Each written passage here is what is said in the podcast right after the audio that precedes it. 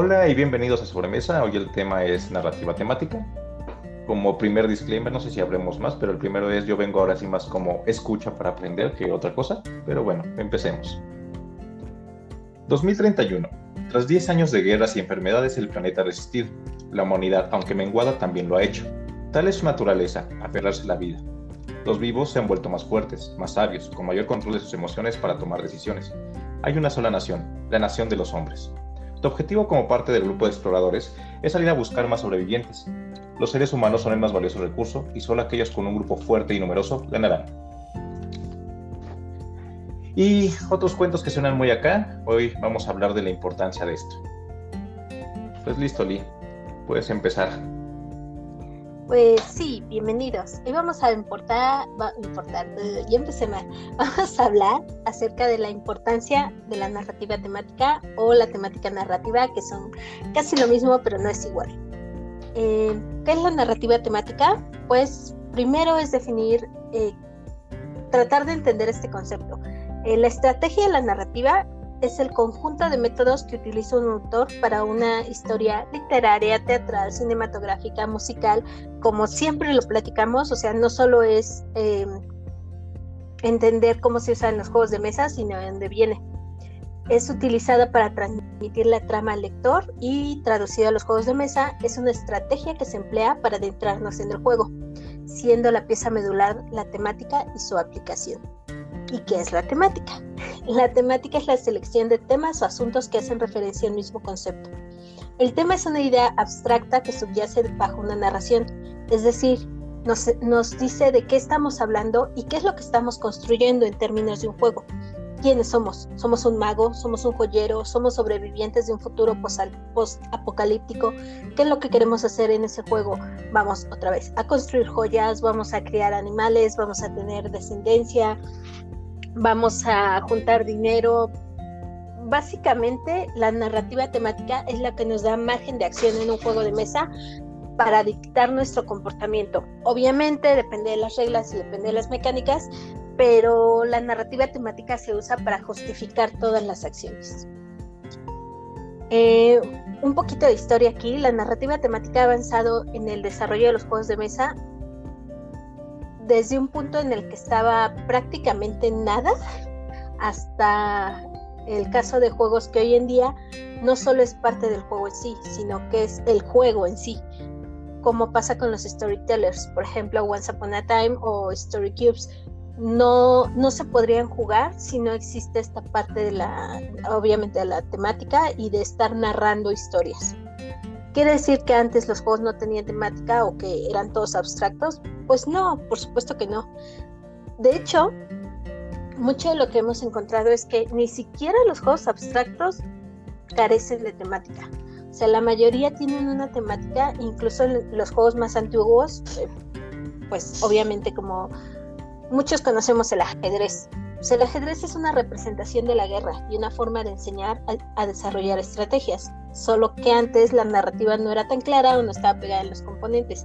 Antes, aunque parece que teníamos un montón de juegos abstractos que pues, no importaba si eras lechero, panadero o guerrero, eh, la realidad es que importaba y mucho, porque era por medio de esos roles que se te hacía interesante eh, practicar un juego y era no solo un juego, era una práctica, era un desarrollo de inteligencia.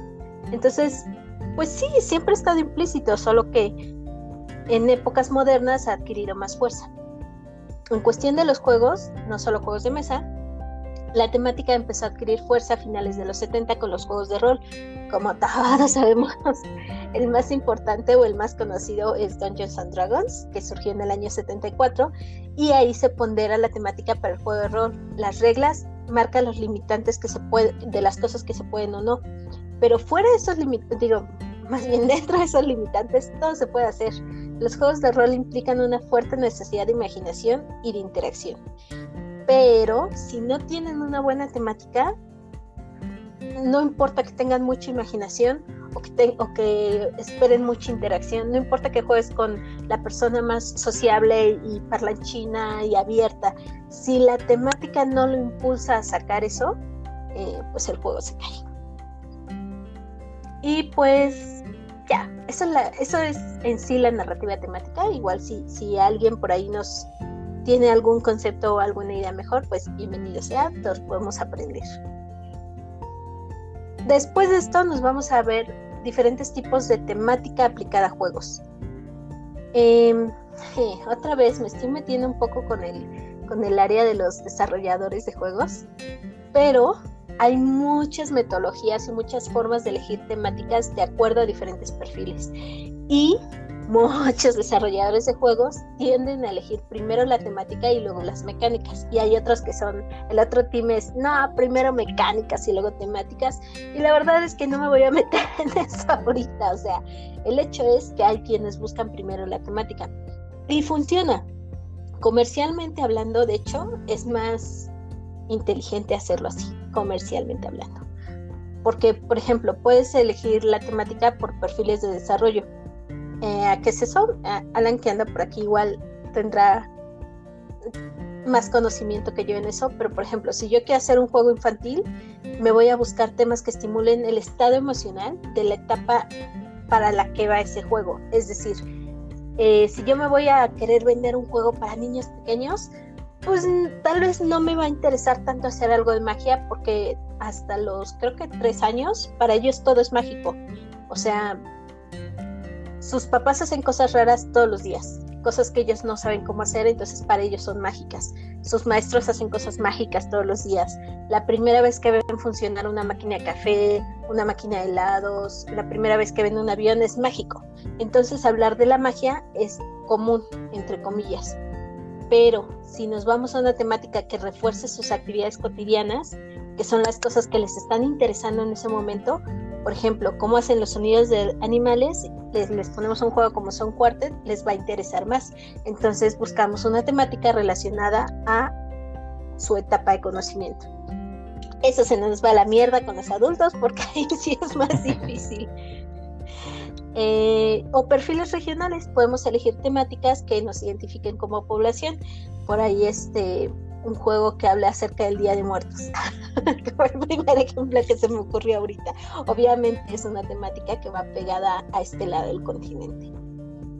Em, una traducción como de libros a juegos para definir un tema sería así. Selección, planificación y entorno. En la selección se supone o dicen por ahí el que sabe de esas cosas, que es Faulkner, que mantiene la existencia de solo tres grandes temas, amor, muerte y odio. Eso ya lo dividimos en juegos de mesa. Ah, ah, bueno, entonces al final hay que abstraer el tema que queremos y define el tono y la narrativa. Descubrimiento, traición, poder. Después la planificación. ¿Cuál es el tema que busca y para qué lo busca? Por ejemplo, busco poder, que quiero pues, conseguir poder para poder obtener la inmortalidad. Y el entorno. Bueno, ya sé que busco poder. Entonces, ¿cuáles son mis personajes? Eh, ¿En dónde viven? Eh, ¿Cuál es el tiempo? Por ejemplo, son reyes en un reinado escondido del año 3032, completamente irreal. Y básicamente así es como se saca un tema en los juegos de mesa. Digo, hay muchas formas. Yo esa es como que la más básica y resumiendo como un montón de formas que encontramos en el libro de, perdón, en el libro blanco, eso no lo anoté, pero en el libro blanco que es también para desarrollo de juegos de mesa, te dicen que a veces una, una temática ni siquiera la eliges tú, sino que el juego nace a partir de una idea y no es que tú hayas buscado la temática, que sino que eso te viene de inspiración y a veces de ese tema nace la inspiración para hacer todo un juego. Pero otra vez, son como diferentes perspectivas. Sí, me cansé. Ven, ahora sí hice tarea. Sí, te tocó la tarea. Y nada más ahí para, si no acomodar, pues también una elegí. He estado oyendo estos días un parte un poquito de cómo definían el arte, ¿no? Entonces, me quedaron tres cosas que decían este, que para que definir el arte, bueno, definirlo entre comillas, era la parte de que estaba, tenés que definir o tener un contexto, un concepto y una forma. Y digo, no voy a entrar en temas de si los juegos de mesa ya se pueden considerar como piezas o artísticas o no, pero creo que también queda muy ad hoc a este, al tema, ¿no? a la narrativa como tal. Exacto, es, definir todo alrededor de eso. Y tenemos un mensaje. Hola, Alan. Justo eso es muy importante. Eh, igual pasa en la literatura y cuando estábamos en los talleres y cuando estuve en la parte de la creación, nos decían, ¿quieres escribir cuento de terror? Lee mucho de terror, novelas, cuentos, incluso hasta poemas, para que te empapes, para que veas más o menos por dónde va y no copies eso que ya se dijo. ¿Quieres escribir de ciencia ficción? Exactamente igual. Y trasladándolo a los juegos es lo mismo. Si tú vas a generar un juego sobre, no sé, a lo mejor un euro, pues tienes que jugar muchos euros. Si vas a generar una Mary, pues tienes que jugar muchos Ameris. Si vas a generar un juego para niños, pues ve cómo están saliendo los juegos para los niños para que veas de ahí qué te puede servir y reimplementarlo. Y luego lo copias y le pones tu nombre. ¿No, verdad? Era así. Sí, pero, lo copias bonito. Oh, bueno, ya, nos callamos porque vamos a portarnos bien. Muchas gracias, Alan. Adelante, Ram. Y miren, me tocó esto, no sé por qué, pero bueno, pregunta, ¿es importante la temática y cómo se narra? Digo, ya, ya sabrán ustedes qué opino un poco de eso, pero seamos más serios en este sentido, ¿no? Pues depende de quién le preguntes y quién juegue. Y gran parte del éxito de su uso depende de los jugadores en sí. Digo, eso es claramente cuando todos hablamos de, de, esos juegos en los que dicen que dependen mucho de la mesa, pues en muchas ocasiones tienen que ver con juegos narrativos, ¿verdad? Eh, el peso de la narrativa temática es determinado por su nivel de integración con las técnicas seleccionadas para el juego. Hay mecánicas que favorecen un uso activo del tema y este, cómo este se va aprovechando por los jugadores. Eh, un ejemplo de rol activo sucede en juegos como Gloom. Ese, como tal, yo no lo he jugado, pero bueno, creo que muchos lo conocen y les podrá decir un poquito más del tema, pero justo eso, ¿no? Ese, ese tipo de, de rol activo. Eh, mientras que tal vez en un héroe clásico lo que menos nos importe es que los meeples sean granjeros cosechando arroz, trigo o lo que quieran, astronautas recolectando este, estrellas o viajando, o este, pescadores pescando básicamente, ¿no? Eh, aquí hay un rol pasivo, pero con un gran pero. Eh, un jugador con una fuerte inclinación al aprovechamiento de la temática puede ayudar a adentrarse en el juego usando la temática y un grupo de jugadores respetuoso del tema seleccionado por el creador reforzarán su uso y probablemente ayuden a mejorar la experiencia. Eh, como ejemplo, pues pueden ver los este, Waterdeep, que realmente pues tiene, podremos decir que tiene el tema pegado, pero ayuda a los aficionados que tienen que ver con Dungeons and Dragons y todo el universo, ¿no? Por ahí le se encontró una frasecita que también creo que deja muy claro este, esta parte.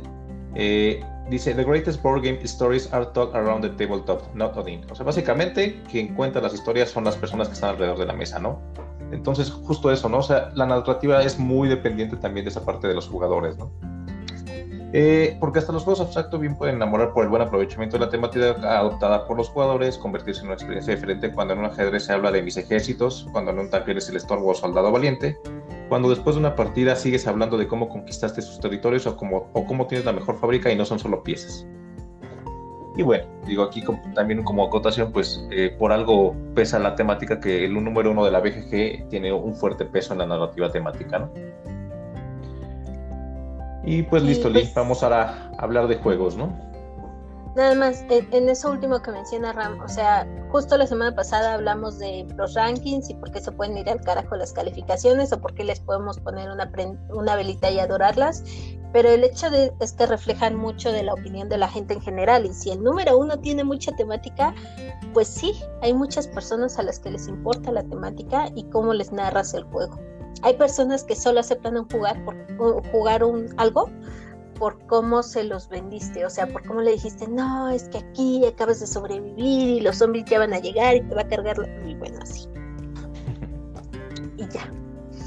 Bueno, vamos a hablar de los juegos. Em, tenemos como tres grandes divisiones de juegos que tienen que ver con, con la narrativa temática.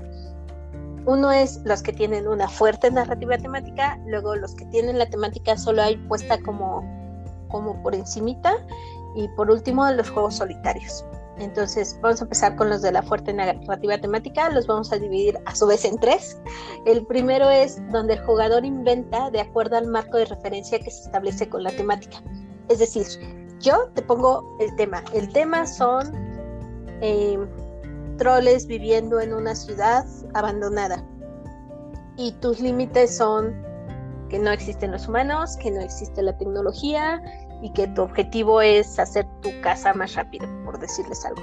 Y a partir de ahí, el jugador va inventando la historia y no necesariamente va a tener el mismo final hoy que la semana que entra y no necesariamente va a tener el mismo recorrido y la historia se va transformando gracias a ese marco de referencia. Entonces, de acuerdo con ese marco de referencia, tenemos juegos como Once Upon a Time, em, juegos de rol, los juegos tipo detectives, algunos, porque más adelante vamos a ver que no todos, y los Story Cubes. Em, de ahí, de ahí, de ahí, yo les podría decir que para mí, para mí el ejemplo más claro es el juego de rol, aunque seguramente muchos me van a decir, pero ese no es un juego de mesa. Pues no me voy a meter en esa bronca, pero es el ejemplo claro de qué tanto puede pesar la narrativa. Eh, un poco pasa así con Story Cubes, yo lo he jugado y siento que es algo muy similar, o sea, tu, tu marco de referencia ahí son lo que te sale en el azar de los dados y a partir de lo que te sale tienes que inventar la historia. Entonces, la historia que me va a salir a mí con los mismos dados que juegue Ramsés no va a ser la misma que le va a salir a él y no la vamos a narrar de la misma forma. Y, creo que no lo notamos aquí, pero también mucho pasa con los jueguitos esos de los que no soy tan fan, pero que es con cartas. Y te dicen, bueno, tú, el juego es convencer a los demás y tú tienes estas tres cartas y tú tienes estas otras pero la historia que invente yo no es la misma que la que va a inventar la persona de enfrente y quien la narre más bonita es quien se va a llevar los puntos, o más convincente, no sé si bonita. Y sí, adelante Ram. Y, y justo creo que en esta clasificación es donde va a brillar más para los jugadores que sean como que más apegados hacia su lado creativo, ¿no? Justo el hecho de que no te dan o te definen muy pocas reglas y te dan un marco de referencia tan abierto, creo que se presta para que sea del gusto de los jugadores que brillan en ese sentido, ¿no? O sea, a, la, gente que les gusta contar historias, a la gente que les gusta hacer como, no sé, es el clásico ejemplo para mí ahorita es de un juego que no me gusta, pero es muy común verlo, que es Dixie. También de repente encuentras jugadores que te narran una historia con una carta, ¿no? Sí, ese, ese es muy, muy, muy, muy buen juego para, para decirlo. pues tiene sus cosas buenas y sus cosas malas. O sea, creo que son de esos juegos, a mí me gustan mucho, pero son juegos que son simplemente insufribles si te toca una mesa con, un montón de gente cohibida. Con Ramsés también. Si te toca una juega, juega otra cosa, mandas a Ramsés por la botana o algo así, porque no va a funcionar. Exacto, justo por eso lo digo. es esa parte que, por ejemplo, los juegos que para mí es así de, ah, Story Cubes me gustan los daditos, pero así como que, a ver, ponte creativo, no es mi tipo de juego, ¿no? Entonces, pues sí, como dices, mejor no les arruinamos la noche a los demás que disfruten poniéndose a contar historias. Ajá, ajá, oh sí. Pero también tiene sus partes bonitas, o sea, si te toca con alguien que narra, por ejemplo, yo de verdad muero por jugar algo así con Robert, que es un miembro de los parásitos en Valdera, es que habla muy bonito y los juegos que no tienen tema más que por encimita los convierte. Entonces, en un juego como estos, brillaría. Sí, este vende espejitos con lo que sea y lo hace muy bien, la verdad. Exactamente. Eh, te vas con la, siguiente. La siguiente, la siguiente subclasificación sería los juegos que vamos descubriendo el tema con varias rutas este, preestablecidas. Ejemplos: Same Stories, arriba y abajo, eh, algunos Legacy, Dead of Winter, eh, Sherlock Holmes, Detective Asesor, Werewolf, eh, libro juegos, algunos de campaña como Side o como este, Arcadia Quest. Eh, ejemplos, eh, no sé, un Pandemic Legacy, eh, como tal, hay una historia, pero lo que tú vayas decidiendo te va a ir cambiando un poquito el, este, los caminos. Pero al final de cuentas son como rutas ya preestablecidas, digo, no les voy a exponer nada, pero lo que tú vayas haciendo va, a generarte que vayas cambiando ciertas cosas en el juego, aunque las rutas son claras en cuanto a los capítulos que vas a tener teniendo, bueno, vas a ir teniendo los, los, los diferentes episodios, ¿no? El caso de Dead of Winter, las encrucijadas, a final de cuentas es, tienes un juego que lo que te va a ir variando es, si nos damos a un conjunto total, pues ya está todo el marco de referencia ahí, lo que va a hacer es que cada partida sea diferente, pero los caminos, digamos, ya están preestablecidos con esas reglas en, en las encrucijadas, ¿no? Eh, Sherlock Holmes Detective Asesor, pues es básicamente jugar a, intentar ganarle a Sherlock a resolver los casos. ¿Y qué pasa también? Pues a final de cuentas, el caso está ahí claro, entonces el objetivo sería que eh, tú descubrieras quién fue el criminal a final de cuentas, dependiendo del caso, ¿no? Pero como tú lo vas haciendo, pues te vas a ir moviendo con diferentes lados y te puedes ir por diferentes caminos, aunque en teoría el, el final debería de ser el mismo, ¿no? Entonces creo que estos son ejemplos también de cosas que pueden ser muy diferentes, aunque ya vayas por un árbol o un camino este, predefinidos, y solamente si los vuelves a jugar en algunos casos, eh, puedas volver, no sé, una campaña de por ejemplo. Eh, también puedes ir jugando los diferentes episodios, a lo mejor te echas una campaña con alguien y aunque tú ya sepas que va a pasar en ciertos casos o episodios, puede que a lo mejor con otro grupo de jugadores te vayas por otro camino y te cambie un poquito, ¿no? Entonces, pueden ser como justo eso, algunos tendrán muchos más caminos, pero este, justo esto ya están predefinidos, ¿no? Para mí otro ejemplo súper claro ahí es arriba y abajo, above and below. Y bueno, todos los de esa serie en general son más o menos así. Quienes no lo hayan jugado, se los platico súper rápido. Eh, tienes un tablero y por por las acciones que haces en el tablero, puedes ir formando tu casa arriba, en la superficie, o ir descubriendo los pasajes que hay en una mina. Y entonces no es propiamente un juego de rol, pero te da mucho un feeling como de que estás decidiendo lo que pasa en el juego, porque llega un momento en que te salen cartas y te dicen, bueno, y acabas de llegar a la cueva y entonces te encuentras con que hay un ogro durmiendo en la entrada. ¿Qué haces? ¿Lo intentas matar para pasar o eh, te retiras sin hacer ruido para que no se dé cuenta. Y depende de lo que el jugador decida, la historia te dice, ah, pues lo intentaste matar y no lo lograste, ya te fregaste a la fregada contigo y te vas con heridas y sin nada y bla, bla, bla. Y, o sea, si, si nos ponemos a verlo así como yo, mi perspectiva inocente de jugador, pues es un juego que tiene un chorro de posibilidades y un chorro de, de, de jugabilidad y cuándo me voy a acabar el maldito mazo de cartas si nos ponemos estrictos, el maldito mazo de cartas tiene un principio y un fin y tiene un número de combinaciones posibles, matemáticamente definidas y limitadas. Entonces, sí tiene un montón de rutas preestablecidas, que sean suficientemente amplio el número para que no me las vaya a acabar, sobre todo porque tal vez no lo vamos a estar jugando todos los días. Este, pues ya, ya es otra cosa, pero de que tiene las rutas preestablecidas están simplemente nosotros vamos variando un poco el camino. El, principio y el fin es exactamente el mismo. Y ese juego también tiene ilustraciones muy bonitas, y si pueden búsquenlo. No, no, creo que ese tiene el efecto Catán, o lo amas o lo odias. No sé si, si tú lo has jugado, Ron. A mí me gusta mucho. Pero eh, sí los ubico porque justo es como, le hacen mucha referencia a Ryan Lacott, que es como el, el, hombre banda de los juegos de mesa, ¿no? Edita, este, diseña, ilustra, entonces hace todo básicamente para sus juegos, ¿no? Ah, de ser mexicano. este, no. no, no, porque está bien hecho.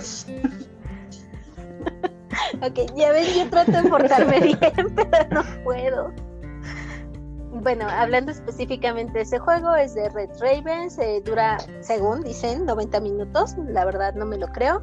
Eh, neta, si son, de, si son como yo, odiosos y compran los juegos por las portadas, láncense a ver las ilustraciones de ese juego, está muy bonito y está alrededor de los mil, mil doscientos.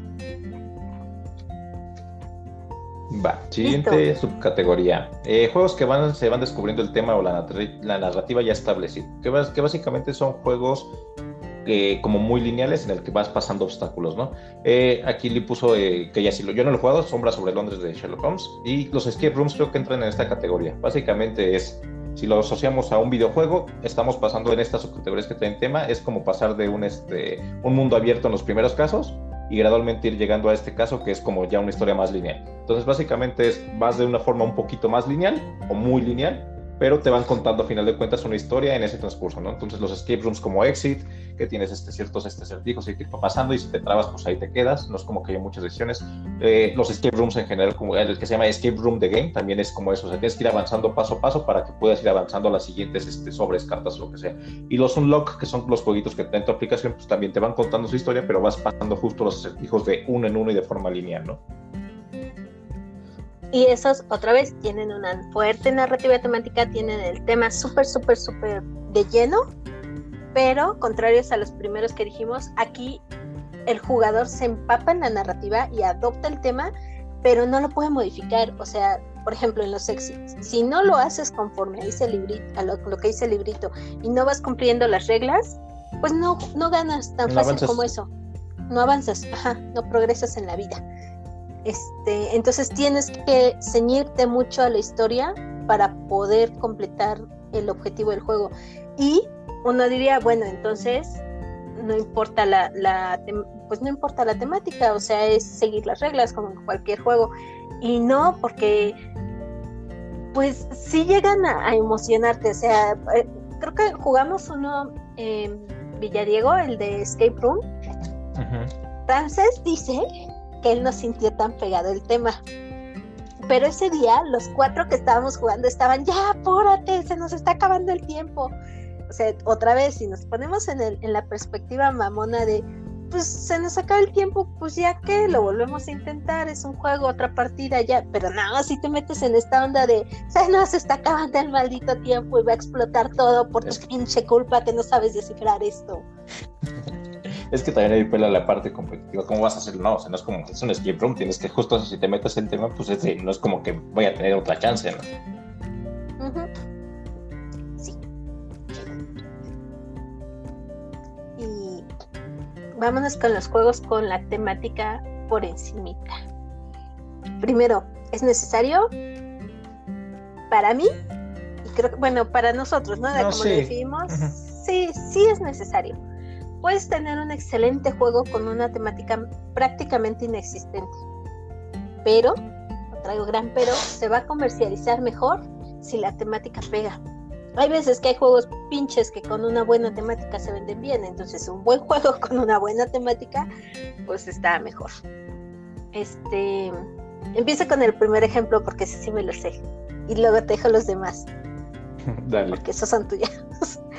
eh, Lords of Waterdeep, ya lo mencionó Ramses hace rato, pero Lords of Waterdeep es un juego que nace basado en una temática de, de juego de rol.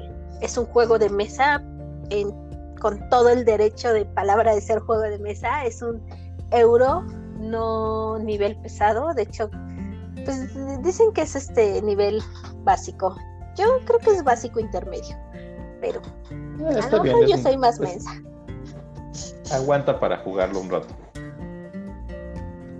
Y es un juego que tiene mucha temática. No depende de la temática para jugarlo.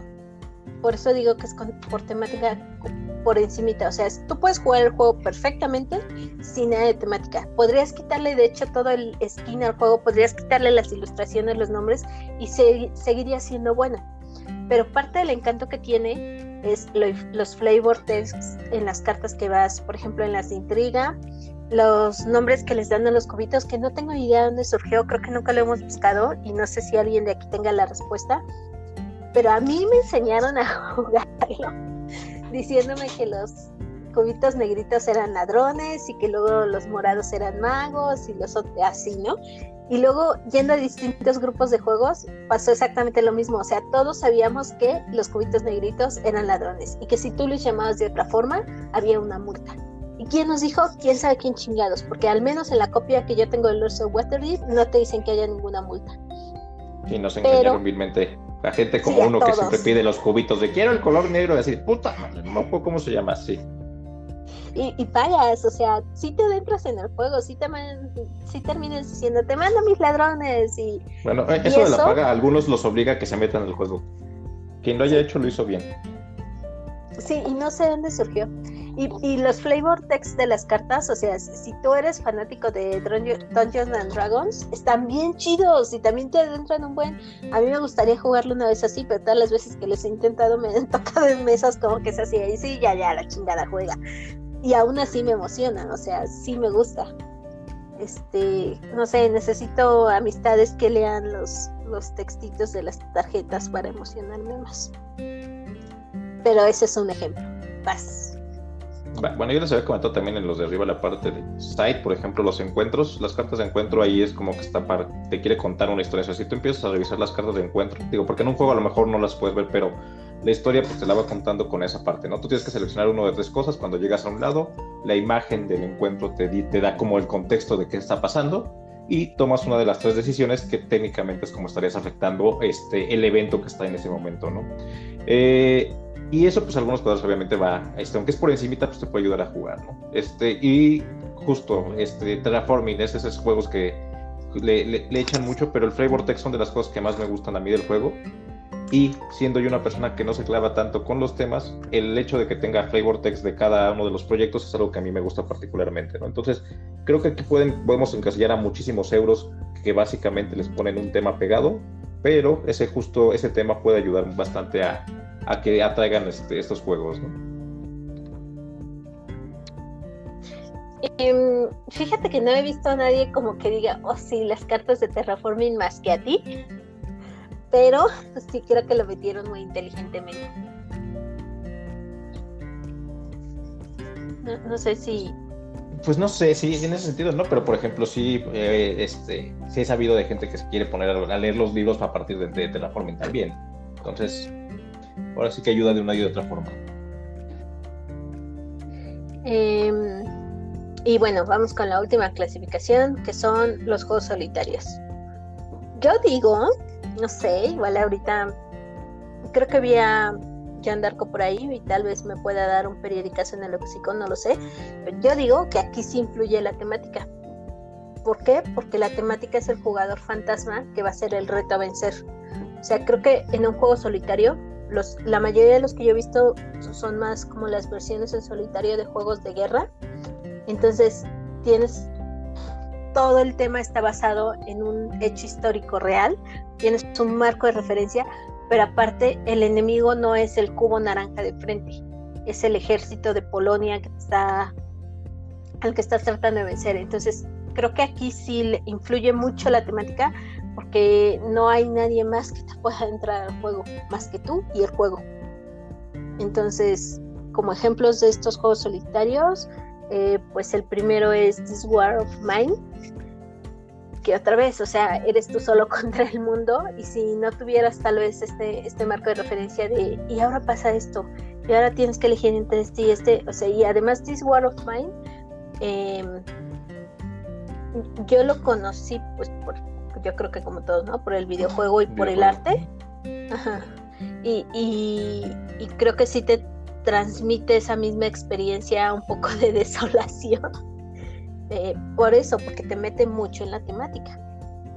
Y el otro sí no lo conozco. El otro es tuyo. Adelante, Ramses.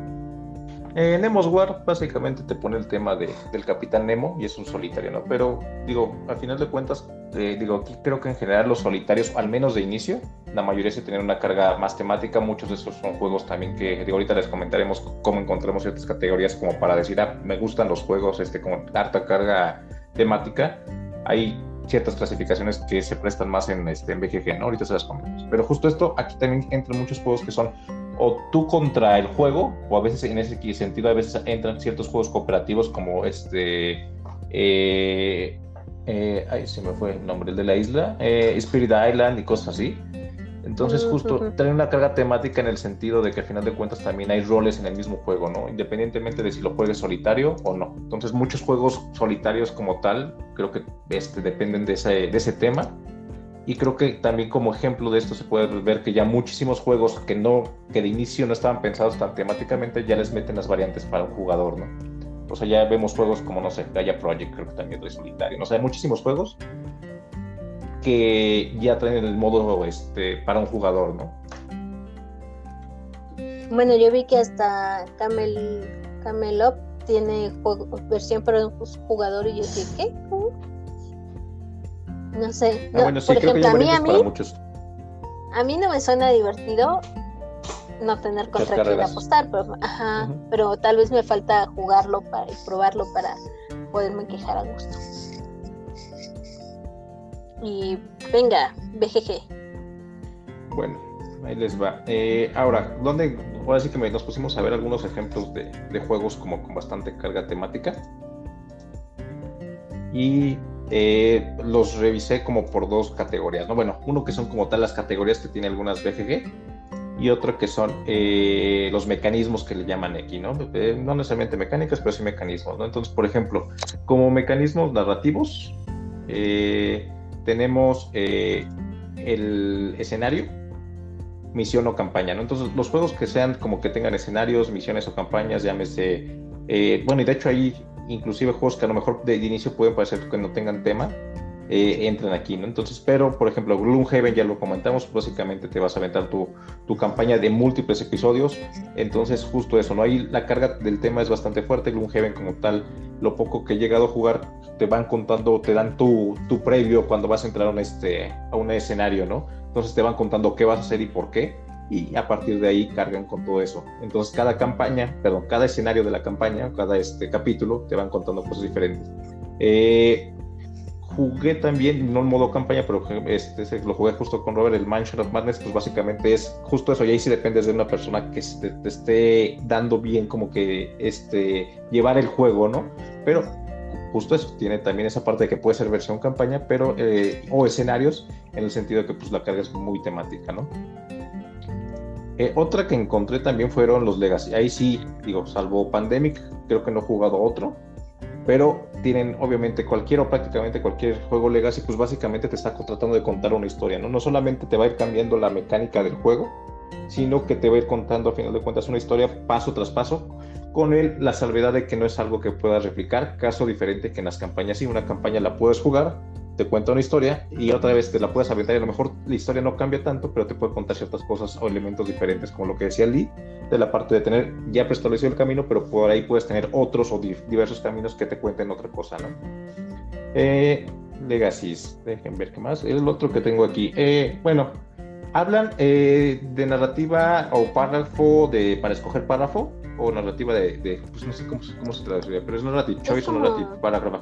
Pero es, es como el encuentro de site o, como los, eh, las encrucijadas de, de Devil of Winter. Básicamente, ah, también, justo eso es, es, que escoge tu camino, creo que lo llaman los españoles, ¿no? Como escoge tu propia historia o algo así.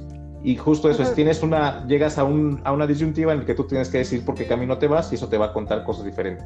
Cosas que hacen como juegos como, no sé, ahorita, acotándole un poquito los videojuegos, no sé, recuerdo Fable, ¿no? Cuando tú jugabas Fable, pues básicamente es de quiero ser bueno o malo, pero pues, tus caminos van si haces algo bueno o algo malo, pues vas a ir cambiando ciertas cositas, ¿no? Entonces, es algo como muy apegado también a los videojuegos, que se usa ahorita en los juegos en esa eh, escoger qué, sobre qué vas, ¿no? Adelante, Lee. Creo que de este también un muy, muy, muy buen ejemplo son los libros juegos o juegos libros, no sé cómo se llaman, pero si les interesa comprar en el reino, bueno, Sí, tú dices el nombre bien, Ramses, pero ya sabes dónde venden y es de estas aventuras que vas leyendo el libro y vas, este, te van diciendo, ah, ahora puedes hacer esto, ve a la página tal, o puedes hacer esto otro y ves a la, ve a la otra página. Y, viene mucho esta parte del ingenio, otra vez les digo, no es como que al libro le vayan a salir más hojas, el libro tiene 500 hojas y esas 500 hojas se pueden o no jugar. Eh, pero dependiendo de cómo lo vayas leyendo y las decisiones que vayas tomando, tu historia va a cambiar y tu historia va a ser, pues si no única, va a ser, eh, no sé, tal vez tengas una coincidencia en cientos de miles con alguien más que jamás vas a conocer en la vida al otro lado del mundo, o sea, es así de único. Básicamente, si te pones a leer Rayuela, estás haciendo un libro juego ahora que lo veo, ¿no? También. Un poco, sí. Pero me emocionan más los de los zombies que tienen en esa tienda. Va, eh, pero no sé cuál, cuál, tienda dice, no sé si el reino de los juegos, no sé, no sé cuál. No, no, se me fue el nombre, soy una horrible persona, la de Querétaro. Eh, no me acuerdo tampoco, bueno, no sé a cuál te refieres, Troya, Quest, bueno, continuemos y ahorita nos acordamos. Eh, otros con los que empezó Lee también, pues los storytelling, básicamente como este, les dijo, pues estos sí todos son con una carga muy, muy temática, entonces pues ahí nos vamos a encontrar lo que decíamos del Story Cubes, eh, Gloom, entonces sí hay como muchos juegos ahí, Seven Continents de esos que salieron, entonces eh, sí, sí hay como que los que te cuenten una historia a final de cuentas o tengan esa clasificación, pues prácticamente van a ser temáticos totalmente, ¿no?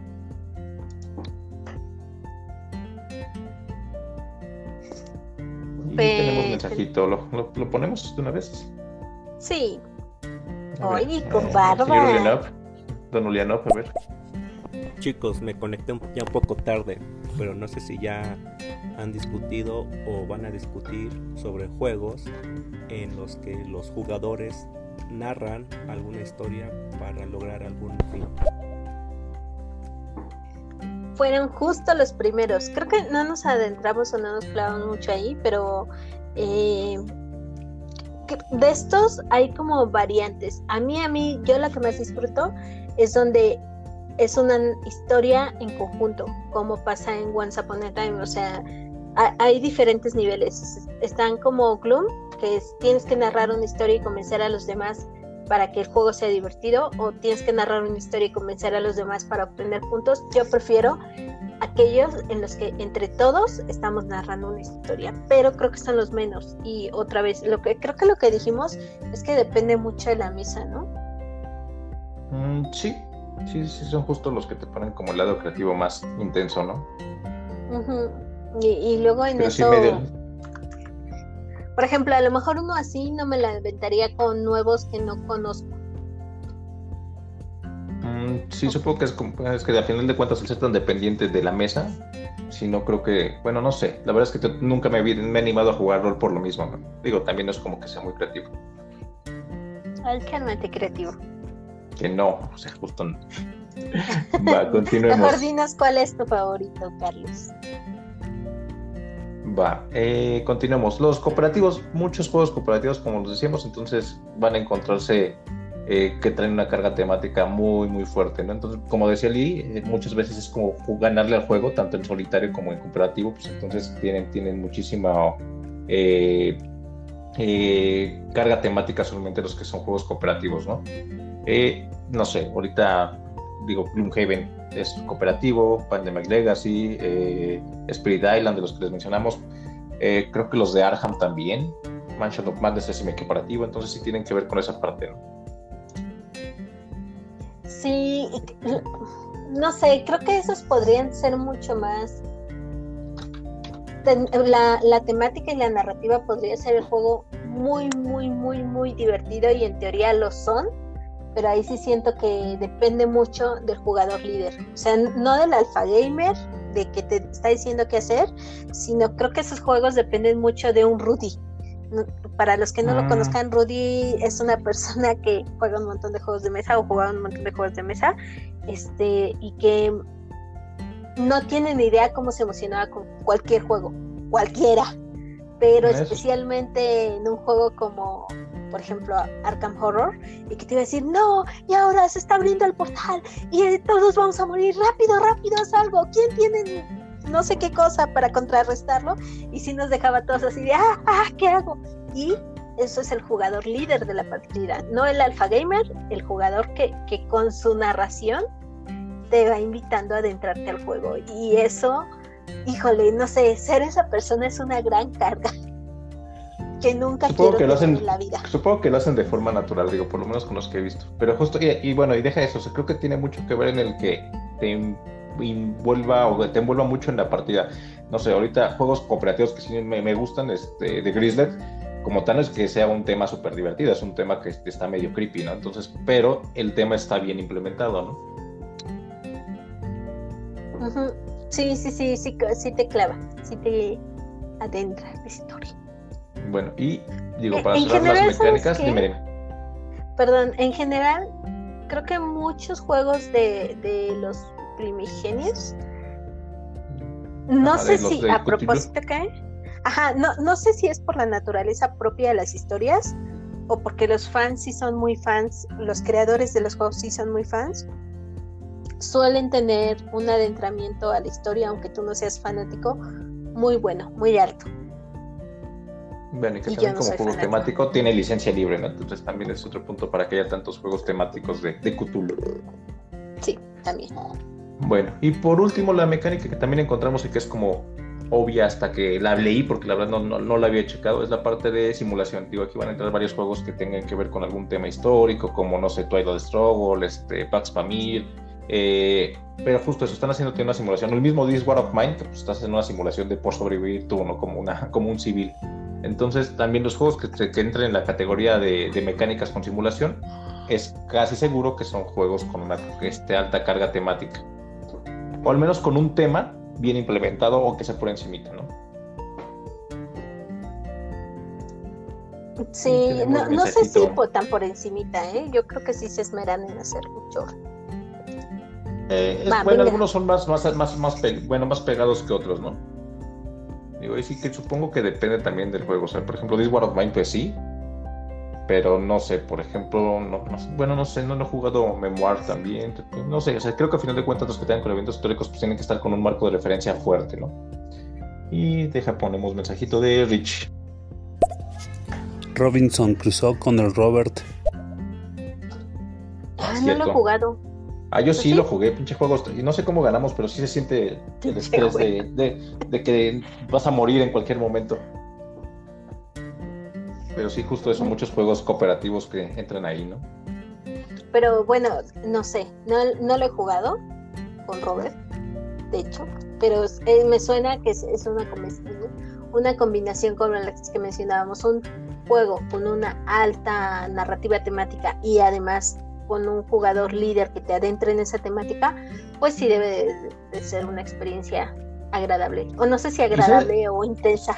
A, mí me gustó porque sabes que además tiene como que mecánicas euro, entonces no está. el azar, aunque sí está. Creo que al mismo sabe está muy temático en ese sentido. No sé si tiras dados, pero pues, te va a caer la tormenta de repente, ¿no? Y no, no, no, no, no es cubrirse tan empalizado. Entonces, justo eso. Hay juegos que además las mecánicas te ayudan a que te metas también al mismo tema, ¿no? Eh, bueno, eso fueran mecánicas. Ahora, eh, ¿qué encontramos también? Pues con categorías que pueden buscar en la BGG si quieren también seguir buscando juegos. Las otras que son es, los de aventura. Básicamente, un juego de aventura te tiene que contar algo, ¿no? Te tiene que meter en esa historia. Entonces, pues ahí repetimos juegos como otra vez Gloomhaven, eh, War of the Ring, Nemesis, Mage Knight. Si, se dan cuenta, habrá, habrá muchos Ameris que tienen que ver este, entrada con los, los juegos de aventura, ¿no? Y a su vez también otras, eh, eh, perdón, otras categorías como son los de este, exploración, porque básicamente también la parte de esa narrativa que te van dando es como que te van dando cuenta gotas las cosas mientras vas avanzando, ¿no? Entonces son cosas que comparten este tipo de juegos y este, creo que esas dos categorías son las que comparten muchos juegos temáticos, ¿no? Y por último, una categoría que por sí solita pues tiene que tener tema para meterte son los, este, los juegos de escape rooms que ya hablamos, ¿no? Digo, es que es como medio lineal, pero te tiene que meter un tema para este, eh, darte como tal este, entrada al juego, ¿no?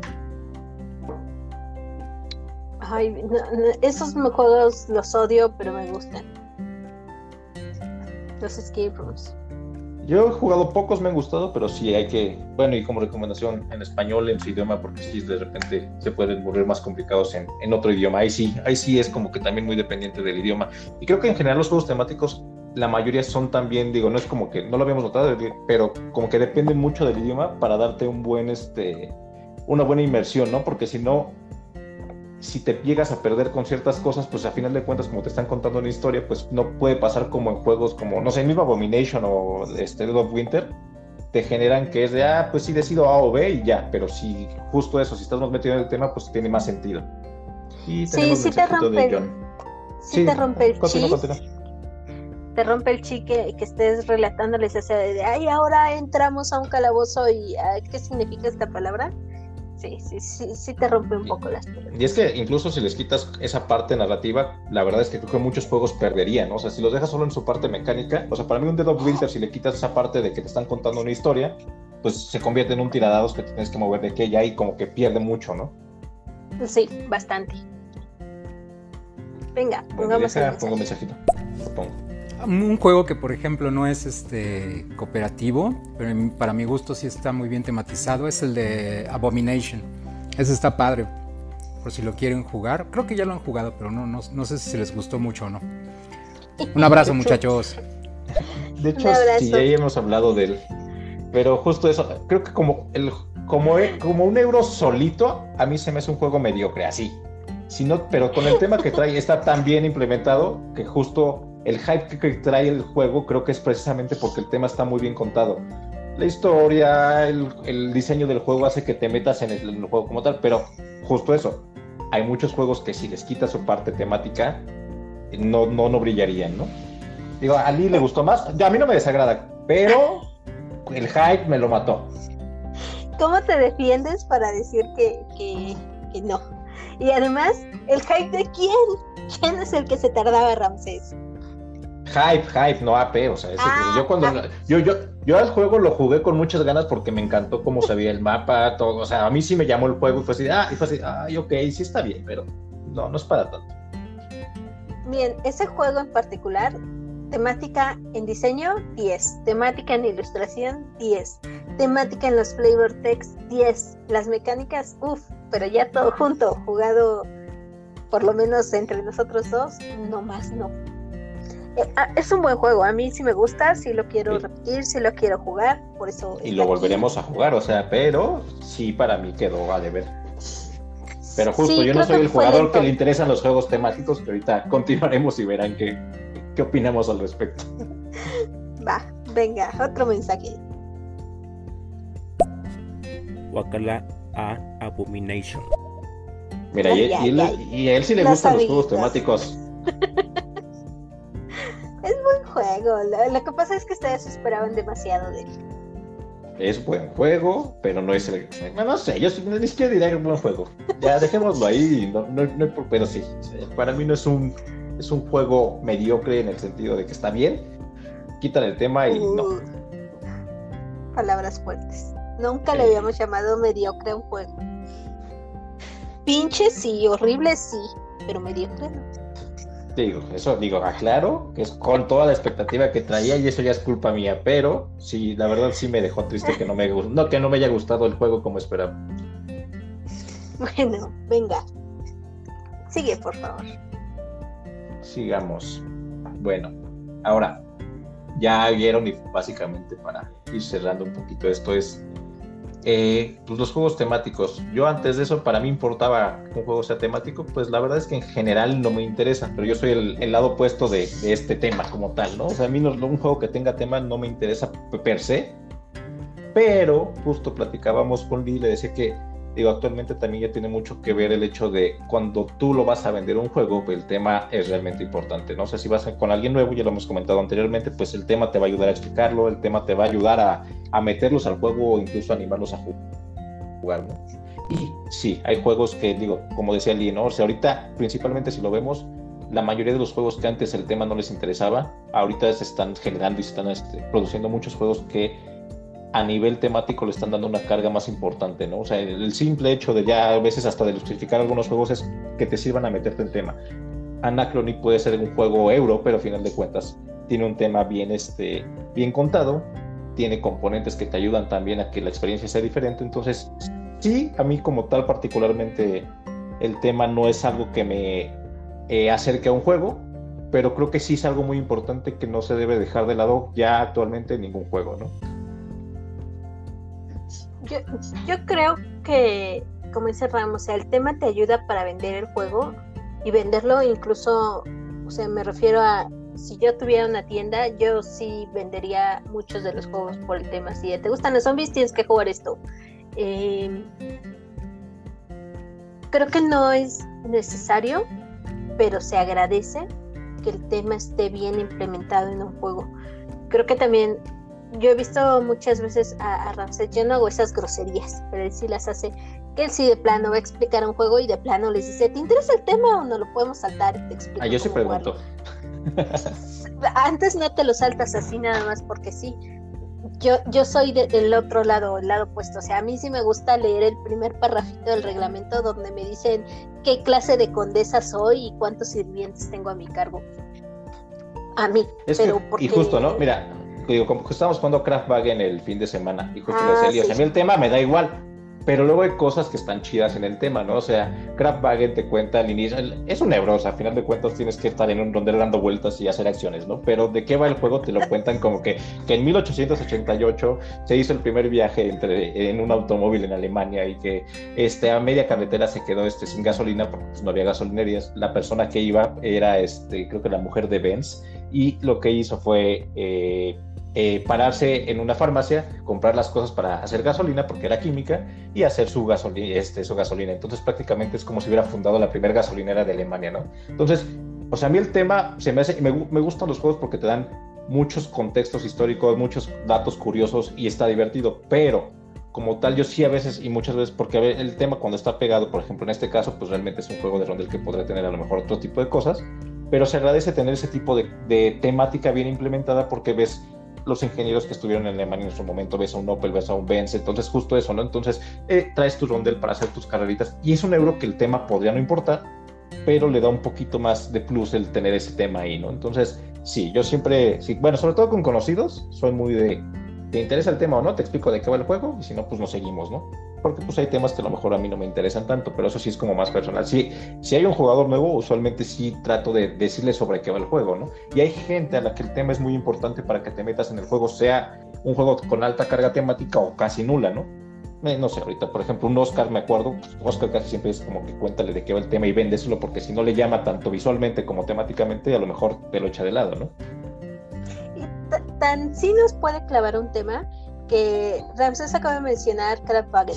Eh, después de mencionar ese dato curioso, yo me aventé raro en mí porque no suelo hacer estas cosas de verdad, se los juro que no, diciendo, no, y fíjate qué interesante que haya sido una mujer, porque en ese tiempo y que la perspectiva y feminista y bla, bla, bla, y luego él me dice, no, lo había visto así, pero esto y el otro, y total, que nos aventamos otra media hora discutiendo acerca de temas, no sé, sociales o de eh, principios entre, no quiero decir la palabra con F, pero pero gracias a la temática implementada del juego.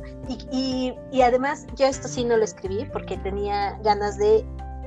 No, ¿Cómo es? No es reprochártelo, hacértelo notar. Eh, dices que no importa el tema y muchos decimos que, que, el tema no nos importa, que al final está bien padre que el juego per se, pero todos usamos el tema para, para, incluso para hablar de un juego. Tú que dijiste, es un juego que no empezaste diciendo, es un euro con mecánicas de bla, bla, bla. y muchas veces hacemos eso, cuando decimos, oye, qué tal este, qué tal Anacrony? Ah, pues es este, a lo mejor si dices, sí es un euro, que creo que nunca he oído a alguien diciendo es un euro, dice, ah, es de viajar en el tiempo. Y entonces no, no es que sea un euro con mecánicas de colocación de trabajadores, es de viajar en el tiempo. Y vendes y te clavas en el juego de inicio por el tema. Y, no de que te claves, de que te claves a jugarlo, sino que lo identificas por el tema. Entonces, para mí, por eso yo digo que, que hoy en día sí importa, porque ya no tenemos de opciones ajedrez o Y vivimos en regiones totalmente separadas. Tenemos tantas opciones y tantos juegos que una manera buena de identificarlos y una manera de apropiarte de ellos para que te interesen es la temática. Y, que y si además esa temática va acompañada de una buena narrativa en, el juego, o sea que los componentes cuadren bien, que las ilustraciones cuadren bien, que el reglamento tenga esos textos que te adentren a la temática, eso lo hace un juego redondito y bonito y, rico y sabroso. Y ya me voy a callar, adelante. Mira, y nada reformulando, va, ok, el tema es importante, pero por ejemplo para mí no es indispensable. Entonces ahí sí tienes razón, porque justo eso, o sea, tanto ahorita creo que actualmente los juegos implican que estén tanto con un tema que sea atractivo como con un arte que sea adecuado y que sea bonito a la vista, ¿no? Porque si no también ya no venden. Pero justo a lo mejor para mí no es indispensable, pero pues porque también me tocó la época en que jugabas puros cubitos y no había problema en ese sentido, ¿no? Pero sí, o sea, ahorita compro juegos en los que me llaman tanto el tema como las mecánicas, ¿no? Bueno, y tanto el arte como se ve. O sea, todos los euros electrificados creo que ya entran en esa categoría de que te meten un tema que más o menos venda, más unos componentes bonitos, ¿no? Sí, y luego somos susceptibles a esa parte de la comercialización del hobby. Sí, y justo ahorita hablando de temas, si hay un, un juego de robots, usualmente voy a ver lo de qué va. Sí, exacto. Y, y, usualmente es poco decir, o sea, creo que pasó con, con el último, el de West Adams. Ajá, Transmissions, que así, no sé de qué va, pero lo quiero. Ajá, quiero porque son robots. Las ilustraciones son hermosas. Y son robots, entonces dije, oh, sí, parecen los del gigante de acero, lo quiero, punto. Sí, sí, sí, ahí de acuerdo, sí es importante. Eh, ¿Pones el audio? Lo pongo. Hola, Sandra. Aquí Zampatito, una pregunta. Hay temas que, bueno, al contrario de que si les interesa o que no tenga tema, ¿hay temas que de plano no les gustan en un juego? Ahí te cambié la voz. Mm, ¿Qué pasó? Ah. Esa Sandra suena a Nando. Este. No, a mí creo que como tal no, no hay ningún tema que odie. ¿eh? Tal vez algunos no me llaman, los de zombies no me, no me son atractivos, pero no es como que yo personalmente no odio ningún tema. No sé, no podría estar segura sinceramente, porque, bueno, sí, tal vez tengo un conflicto. me gustan mucho los juegos de reyes, o sea, de reyes, monarquías. Eh, Tudors lo compré solamente por, pues, por el tema en sí. Y ya luego sí me o sea, sí, ya, que investigué el juego, sí, sí era como para mí, pero, pero era una monarquía. Pero no me gustan los juegos con temática de princesas como tal, o sea, de, princesa, princesa a la Disney. Y en general, fíjense que, con la temática de Disney no me encantan. Y me gusta mucho Disney, y me gustan mucho los juegos rosas y super girlies, porque por eso hoy tengo mis tres juegos de unicornios. Pero la temática Disney en juegos de mesa. O sea, no me atraería para nada un juego de mesa de la sirenita, aunque sea mi princesa favorita. Yo no, sé. si a lo mejor tengo, tengo más conflictos a lo mejor con algún tipo de autores o, o IPs, por ejemplo, no me gusta como clavar mucho cuando alguna franquicia sacan ahí, pero fuera de eso creo que temas no. A veces cansa que repiten temáticas como por temporadas y de repente tenemos la ola de, de, zombies, la ola de vikingos, entonces digo, ahorita está la de dinosaurios que creo que no nos hemos quejado porque tampoco ha sido tanto, pero pues mm, como tal un tema particular a mí no. No, a mí tampoco. Bueno, a mí me caga más bien que hagan temas, por ejemplo, ay, ya me estoy quejando mucho, yo dije que no, pero me caga que hagan temas por nacionalismo, eso sí no me gusta, pero no tengo nada en contra de los temas nacionales, es decir, eh, Teotihuacán me gusta mucho el tema y el juego. Mm, sí, pero sí te entiendo que lo saquen para vender como sí, sí. Ajá, sí, sí entiendo. Sí, que lo usen como de ah, que salen patrioteros para vender juegos cuando no es lo de menos. Pero sí, sí, yo, yo, soy japonesa y porque soy de Japón voy a hacer un juego de geishas. No soy tan fan, sin, sobre todo si es por sentido comercial más que estético o de apreciación personal. Sí, pero eso es más que el tema, es porque apelan a patriotismo más que otra cosa, ¿no? Sí. Sí. Va, ponemos mensajito de Alan. Ay, San, que voz tan varonil, qué sexy. Se puso en, se puso en tema varonil. ¿Verdad? Sí, sí, sí, nos la cambiaron. Completamente. Este, pues creo que, creo que ya. Bueno, tú ya dijiste que, bueno, quedamos en que si importa, el tema importa. El tema importa, pero no es esencial. A, menos de que sea un juego de rol. Pero en general creo que sí, justo eso es importante, indispensable o no, ya dependerá del juego. Ajá. Exacto. Y pues dense chance de probar los juegos de ese tipo que, o sea, si van a jugar un club, pues jueguenlo echándole ganitas y digan, me, digan toda la historia de su personaje porque eso le da sabor al juego. Y ya, terminamos. Pues listo. Este, pues listo. Esto fue todo por esta ocasión y los esperamos en la próxima sobremesa